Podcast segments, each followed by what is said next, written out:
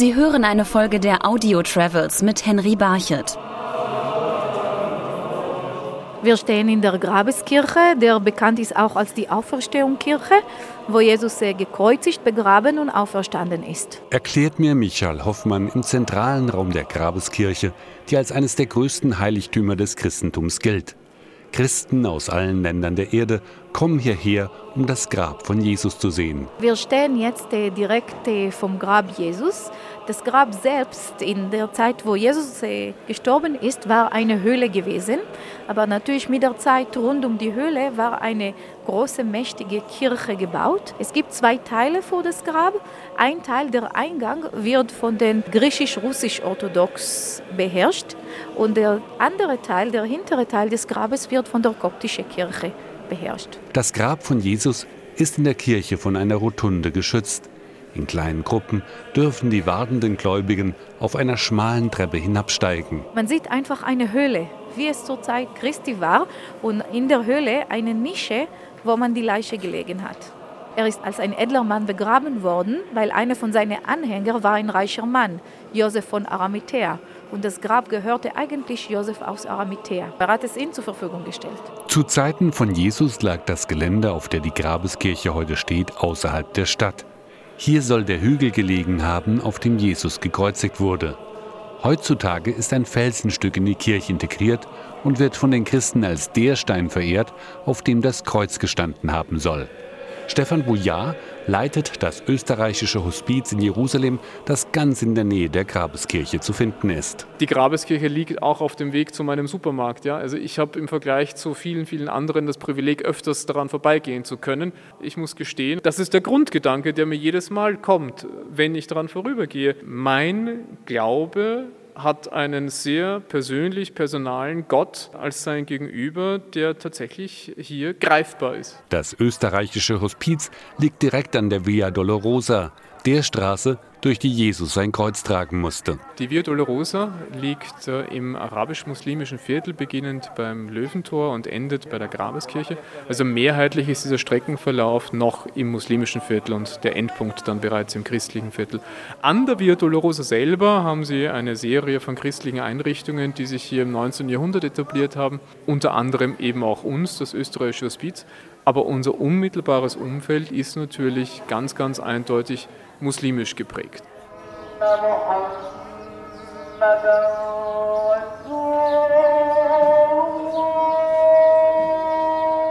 Vielen christlichen Pilgern, die den Leidensweg Christi nachgehen wollen, fällt es schwer, sich hier in eine besinnliche Stimmung zu versetzen. Michal Hoffmann versteht das. Es kann nicht aussehen wie vor 2000 Jahren. Aber wenn man durch die Via Dolorosa geht, dann für viele Christen ist es ein bisschen verwirrend, weil entlang die Via Dolorosa, da sind sehr viele Geschäfte, das ist ein Bazar. Und normalerweise besonders die Europäer-Christen sind gewohnt, dass wenn man in heiligere Ort geht, dann hat man diese Ruhe, diese Geistlichkeit und nicht viele empfinden das auf die Via Dolorosa. Aber ich sage etwas anderes.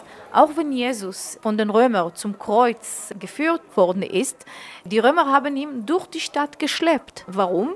Weil sie wollten einfach die Leute zeigen, schau mal, was passiert zu jemandem, der gegen den römischen Reich sich äußert. Die wollten die Leute eine Lehre beibringen.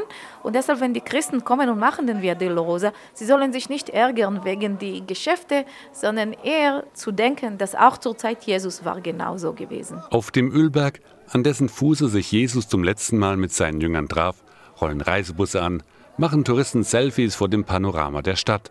Vom besinnlichen Innehalten merkt man auch hier wenig. Auf dem Ölberg äh, kann man auf einer Seite sehr viele Olivenbäume sehen, aber auf der anderen Seite, da gibt es sehr viele Häuser. Zur Zeit Jesus muss man sich vorstellen, der Ölberg war kaum bewohnt, gab vielleicht ein Dorf hier, ein Dorf hier, ein Dorf da. Es war ein bisschen außerhalb der Stadt Jerusalem, aber natürlich heute, der Ölberg ist Teil von der Stadt Jerusalem und weil die Stadt Jerusalem wächst, wir haben fast 900.000 Einwohner, dann es ist mehr bebaut und da sind sehr viele Häuser, als es, als es zur Zeit Jesus war. Ein bisschen ruhiger ist es im Garten Gethsemane am Fuße des Ölbergs. Dort, wo den Evangelien nach Jesus betete, bevor er von Judas verraten wurde und von den Abgesandten des Hohepriesters verhaftet wurde. Garten Gethsemane. Dort befindet sich heute eine wunderschöne Kirche. Die jetzige Kirche ist eine moderne Kirche, die gebaut in, zwischen 1919 zu 1925. Und neben der Kirche gibt es auch einen schönen Garten in denen kann man sogar sehr alte Olivenbäume sehen. Manche behaupten, dass zwei oder drei Olivenbäume, die dort zu sehen sind, sind sogar 2000 Jahre alt. Obwohl Jerusalem im Laufe der Geschichte mehrfach zerstört wurde, sich immer wieder veränderte und heute in großen Teilen eine moderne Stadt ist, geht für Christen von den heiligen Städten eine gewisse Wirkung aus, glaubt Stefan Bouillard. Die heiligen Städten haben für mich die ganz, ganz klare, eindeutige Botschaft, dass unser Glaube nicht Mythos ist, nicht im luftleeren Raum steht, sondern dass wir an Jesus von Nazareth als den Sohn Gottes glauben, der an einem bestimmten Ort, zu einer bestimmten Zeit hier tatsächlich gelebt hat. Doch nicht nur für die Christen hat Jerusalem eine besondere Bedeutung. Auch Juden und Muslime beanspruchen heilige Stätten wie den Tempelberg und die Klagemauer für sich. Das kann zu Spannungen führen, die unterschwellig überall in der Stadt zu spüren sind. Die Religion spielt hier äh, natürlich eine sehr große Rolle, weil die Menschen, sehr viele sind gottgläubig. Und natürlich jede Religion denkt, okay, ich habe das Recht hier, besonders weil die Religionen sind äh, monotheistisch und jeder denkt, das gehört mir, das gehört mir. So man kann sagen, dass auf einer Seite es macht das Leben schwieriger, weil jede Religion hat Anspruch auf bestimmte Plätze und zum Beispiel, wie wir auf dem Tempelberg sehen, da haben äh, Moslem und Juden den Anspruch und das bringt zu Spannungen. Für Werner Lowall von der liberal-jüdischen Gemeinde in Jerusalem ist der Dialog zwischen den Religionen der einzige Weg, um Konflikte beizulegen, bevor sie eskalieren. Sie können in Jerusalem leicht zusammenkommen mit Christen, Moslems und allen anderen Religionen, wenn sie interessiert sind. Nicht? Ihm pflichtet auch Michal Hoffmann bei. Die drei Religionen müssen hier nebeneinander leben. Ich denke, trotz der Schwierigkeiten, wir schaffen es mehr oder weniger zu regeln, dadurch, dass man sieht, dass äh, trotz der Spannungen die Leute können hier leben und leben hier sogar gerne. Denn im Endeffekt ist Jerusalem eine Stadt mit hoher Lebensqualität, findet Werner Lowall. Eine der schönsten Städte der Welt und Sie können das heute genießen, sowohl in der Altstadt wie in der Neustadt, ne? die äh, schönen Blicke. Teilweise glauben Sie, Sie sind im biblischen Jerusalem, andererseits glauben Sie, Sie sind in einer modernen Stadt und die wunderbaren Hügel drumherum. Wunderschöne Stadt. Und Klima, ausgezeichntes Klima. Ne? Nie zu kalt, nie zu heiß. Und egal, welcher Religion man angehört, bietet eine Reise nach Jerusalem auch ein wenig die Chance, den Weg zu sich selbst zu finden. Grünblau schimmert der See Genezareth im Sonnenlicht. Sanft steigen die Ufer an.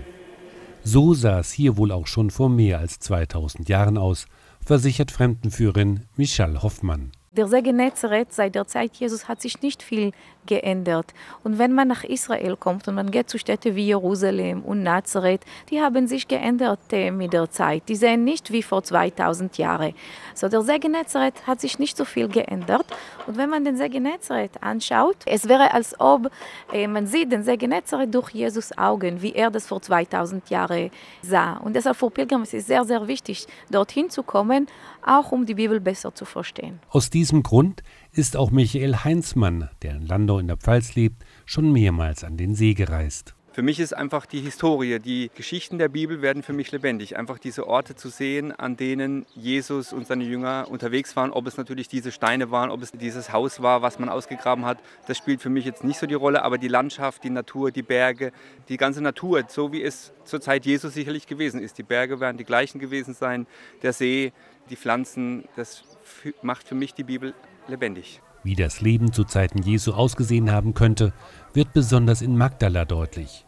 Im ersten Jahrhundert vor Christus war der Ort einer der größten am See Genezareth. Michel Hoffmann geht davon aus, dass hier Jesus eine längere Zeit verbracht hat. Jesus ist vom Nazareth zum See Genezareth gekommen über den berühmten Via Maris. Der Via Maris, einen internationalen Handelweg, die hier durch den See Genezareth gegangen und auch hier in der Nähe von Magdala. So wenn Jesus Nazareth verliest, er muss durch Magdala äh, gehen. Und wir gehen davon aus, dass äh, Jesus war hier und hat in der Synagoge gepredigt und hat mit den Menschen gesprochen.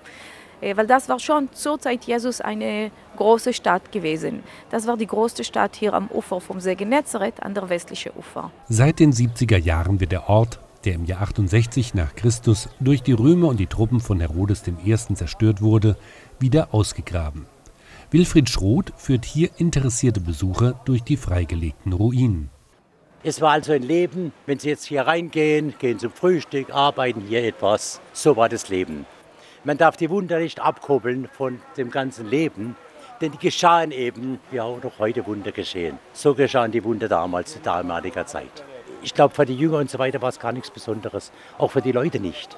Es war das Alltagsleben. Eine besondere Bedeutung kommt dem Ort zu, weil hier Jesus mit der wohl berühmtesten Frauenfigur aus der Bibel zusammengelebt haben soll, so Michal Hoffmann. Die berühmte Figur ist äh, Maria Magdalena, eine der berühmtesten Frauen äh, der Bibel. Und der Name Maria Magdalena oder Magdalena ist geleitet von dem Ort, wovon sie kam. Sie kam von einem jüdischen Ort, der in der Bibel beschrieben ist als Magdala. Magdala ist ein Wort auf Aramäisch, der bedeutet Turm. Was für ein Turm war hier in der Stadt? Zuerst über die Stadt erhebt sich ein Berg, das ist der Berg Arbel, wie ein Turm über die Stadt. Und zusätzlich Magdala oder Migdal, die waren berühmt für ihre Fischexport. Und Josephus Flavius, ein Historiker, der hier in den ersten Jahrhundert lebte, erzählt uns, dass äh, die Fische wurde getrocknet, bevor sie natürlich exportiert worden sind, auf Turme. Und dann waren sie gesalzt und in ganz Rom waren die Fische von Magdala sehr bekannt. Das war hier die Nummer 1 Export. Um das Verhältnis zwischen Jesus und Maria Magdalena ranken sich viele Legenden, die letztendlich auch bei einem Besuch in Magdala nicht endgültig beantwortet werden können. Auf Nachfragen verweist Wilfried Schroth auf die Bibel. Von Maria Magdalena weiß man, dass sich Jesus versorgt hat. Es gibt Leute, die meinen, sie wissen mehr. Also wenn eine Frau mit den Haaren die Füße eines Mannes trocknet, ist im Judentum ja ganz, ganz was Außergewöhnliches. Deswegen sagen die Juden oft, Jesus war verheiratet mit der Maria von Magdala. Ich glaube es nicht. Es war eine ganz besondere Zuwendung dieser Frau, die Jesus versorgt hat, auch die anderen Frauen. Diese und andere Geschichten motivieren auch Silke Heinzmann bei einer Israelreise immer wieder zur Bibel zu greifen. Ja, das machen wir jetzt auch gerade, wenn wir hier in Israel sind, schlagen wir nach, gucken, wir haben die Bibel dabei und schauen, ob das auch wirklich so war, was wir hier sehen, ob das sich auch wirklich so eine Bibel wiederfindet. Und es ist so. Und das ist das Schöne, dass man sieht, okay, hier gibt es Ausgrabungen und das stimmt mit der Bibel überein. Und faszinierend, dass die Bibel 2000 Jahre, das Neue Testament 2000 Jahre alt ist, das Alte Testament noch älter und auch die Sachen aus dem Alten Testament findet man hier wieder. Auch der Ort, an dem Jesus die Bergpredigt gehalten haben soll, ist ein beliebtes Ziel christlicher Pilger. Der Berg der, Seligpreisungen ist ein wunderschöner Ort. Es ist ein Hügel, äh, der liegt in der Nordwestrand vom See Genezareth und schaut den ganzen See Genezareth aus. Auf dem Berg gibt es eine wunderschöne Kirche, die gebaut worden ist von einem italienischen Architekt, der heißt äh, Antonio Berluzzi. Und was besonders in Antonio Berluzzi Bauwerke, er verkörpert die Idee der Geschichte im Bau der Kirche. So, die Kirche hat acht Ecken genauso oder acht Wände genauso wie die acht äh, Seligpreisungen. Eine Reise zu diesen Städten ist deshalb kein normales Sightseeing. Das stellt auch Pater Matthias Karl immer wieder fest. Er empfängt Pilger am Ufer des Sees an dem Ort, wo den Evangelien nach die Speisung der 5000 erfolgte. Ich denke, diese Erfahrung machen alle Pilger, die hierher kommen. Dass es anrührt, quasi die eigenen Füße da zu haben, wo Jesu Füße auch mal standen da einfach die Seligpreisungen zu hören, wo die Tradition sie verortet. Einfach den Ort, den Stein zu sehen, wo die Tradition sagt, hier hat er Brot und Fisch draufgelegt. Hier ist er mit den 5000 zusammen gewesen, hat sein Herz aufgetan für sie. Hier hat er Wunder gewirkt, Menschen geheilt, ja auch ganz schwierige, aber doch interessante Reden gehalten, uns die Eucharistie erklärt. Natürlich ist es schön, live quasi das zu erleben. Es ist ein Geschenk. Pater Matthias Karl hofft, dass sich die Pilger bei einem Besuch an diesen Städten nicht nur an die Geschichten erinnern, sondern auch an die Botschaften, die sie beinhalten. Am Ende des Evangeliums heißt es, und alle wurden satt. Ja, es sind zwölf Körbe voll Reste eingesammelt worden, weil offensichtlich ein Wunder geschah, Gott seinen Teil zu beigetragen hat. Aber ich denke, es ist auch doch vielleicht damals schon passiert, dass viele ihr Herz aufgetan haben und das wenige mit dem Nachbarn geteilt haben. Der Stein, auf dem Jesus das Brot und die Fische geteilt haben soll, ist durch einen Kirchenbau geschützt und über ihn wurde ein Altar gebaut. Er liegt dort wie vor 2000 Jahren und wird von Pater Matthias und den anderen Benediktinermönchen bewacht. Die Pilgerin Egeria schreibt in ihrem also Bericht, um 380 hat sie das niedergeschrieben, dass man ihr damals schon sagte, sie solle doch ein bisschen was von diesem Stein abschaben, denn der hat heilsame Wirkung, also sprich Stein essen. Das nehmen tatsächlich manche Pilger heute noch sehr ernst und kommen mit Hammer und Meißel. Und äh, wir sehen unsere Aufgabe darin, also den Stein als solchen zu erhalten, zu schützen. Und deswegen also können die Pilger heute nicht mehr bis an den Stein gelangen. Die müssen quasi dann hier, uns Benediktiner, wenn wir hier sind, fragen, ob sie also unter der Absperrung durch dürfen und eben den Stein küssen können. Also das ist tatsächlich so, wir lassen aufgrund äh, des Schutzes des Steins die Pilger heute nur noch unter Aufsicht ran. Einfacher ist es da schon zu versuchen, wie Jesus über das Wasser zu gehen. Denn der See Genezareth ist nicht nur ein Ort für Pilger, sondern heute auch ein beliebtes Ausflugsziel für Wassersport aller Art und er ist auch ein wichtiges Trinkwasserreservoir für den Staat Israel. Für diejenigen aber, die auf den Fußspuren von Jesus wandern, strahlt der See Genezareth bis heute eine ganz besondere Faszination aus. Also es ist einfach faszinierend, die Natur zu sehen, also die Natur, in der Jesus gelebt hat. Sie hörten eine Folge der Audio Travels mit Henry Barchet.